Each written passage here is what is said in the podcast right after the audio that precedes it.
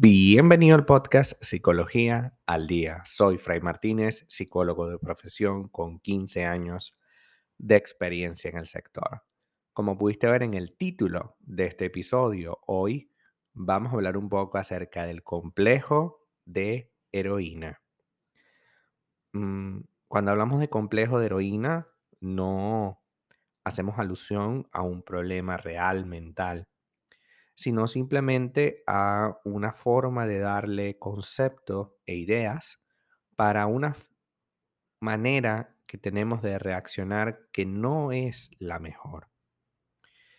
¿Qué podemos hacer con nuestra pareja para que mejore como persona y para que no estemos constantemente tratando de salvarle?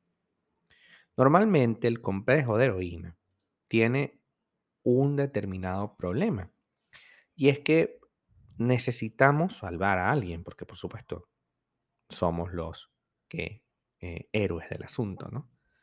Pero pensar en lo que le conviene mejor al otro, eh, lo que le ayudaría mejor, no está mal, pero sería mucho mejor que nosotros preguntáramos lo que realmente esa persona necesita vivir. En algunas ocasiones, cuando yo no pregunto lo que la persona quiere, lo que la persona necesita, sino que lo paso por alto y trato de darle lo que creo que debe pedir o que me va a pedir, entonces comienza a haber una, eh, una dinámica muy tóxica, porque por un lado yo me estoy desviviendo, entre comillas, sacrificando, entre comillas, para darle algo que creo que esa persona necesita. Y por el otro, también veo que esa persona no valora lo que yo le estoy dando. En consecuencia, cuando yo veo que la persona que me ama no valora lo que yo le estoy dando, me siento rechazada. El problema es que yo decidí qué era lo que esa persona necesitaba. Y en consecuencia, al yo eh, ponerme por encima y tratar de explicar desde mi posición lo que la otra persona pueda llegar a sentir, ahí comienza un grandísimo problema. Estar en pareja nos cambia y nos debe cambiar de alguna manera. Tener una relación, sin duda, es una forma de mejorar nuestro autoconcepto, ya que en las relaciones estamos constantemente eh, viendo nuevas realidades, nuevas perspectivas. De manera ideal, la pareja funciona porque conseguimos alcanzar un acuerdo. Si no puedo y no, no tengo por qué cambiarle, pero sí debo aceptar que hay aspectos de nuestra vida que nos gustarían que fuesen mejores o que fuesen distintos. También existen cosas que nos gustaría que fuesen distintas de nuestra pareja. Si no puedo cambiarlo porque forma parte de su personalidad y su manera de ser, pues mira, necesito pasarlo por algún lugar. Es decir, bueno, no puedo cambiarte, pero ahora ¿qué puedo hacer para que esta situación se manifieste de otra manera? Porque evidentemente me incomoda. En el caso de que la forma de ser de la pareja no sea tolerable, tenemos la opción de irnos en cualquier momento antes de arriesgarnos un montón de tiempo y recursos en intentar convertirla en esa persona que necesito. Pues no tenemos poder para convertirla, porque no es una cuestión de convertir a la gente como si fuese una religión, y tampoco necesitamos desgastarnos de esa manera y tratar de salvar el día y convertirnos en el héroe de esa persona. El amor en pareja potencia lo mejor de nosotros, pero a veces no actúa en algunas ocasiones eh, de formas distintas y de repente no es del todo lo que uno quisiera.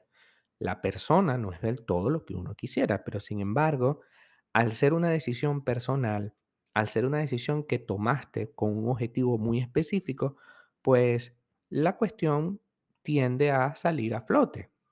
Porque el gran problema cuando nos convertimos en la heroína o en el héroe de la relación es que nosotros estamos constantemente en tela de juicio. Es decir, queremos que esa persona cambie y necesitamos hacer un esfuerzo titánico, gigante, para que esa situación se manifieste.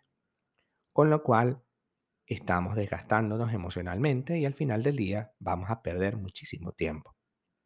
Es necesario, imprescindible, que tomemos en cuenta que nuestra relación con otra persona pasa por la negociación. Que yo no puedo salvar el día, ni que esto se trata de ser héroe o no, sino se trata de negociar abiertamente sobre lo que nos gustaría recibir de la relación. Si nos gustaría una persona un poquito más cariñosa y amable, pero esta persona, nuestra pareja, la que nosotros hemos elegido para que forme parte de nuestra vida íntima, no lo es y no puede serlo porque no es su naturaleza, tú puedes tratar de negociar ciertos elementos de cariño o de afecto físico que tú necesitas y ver si la persona te lo puede ofrecer.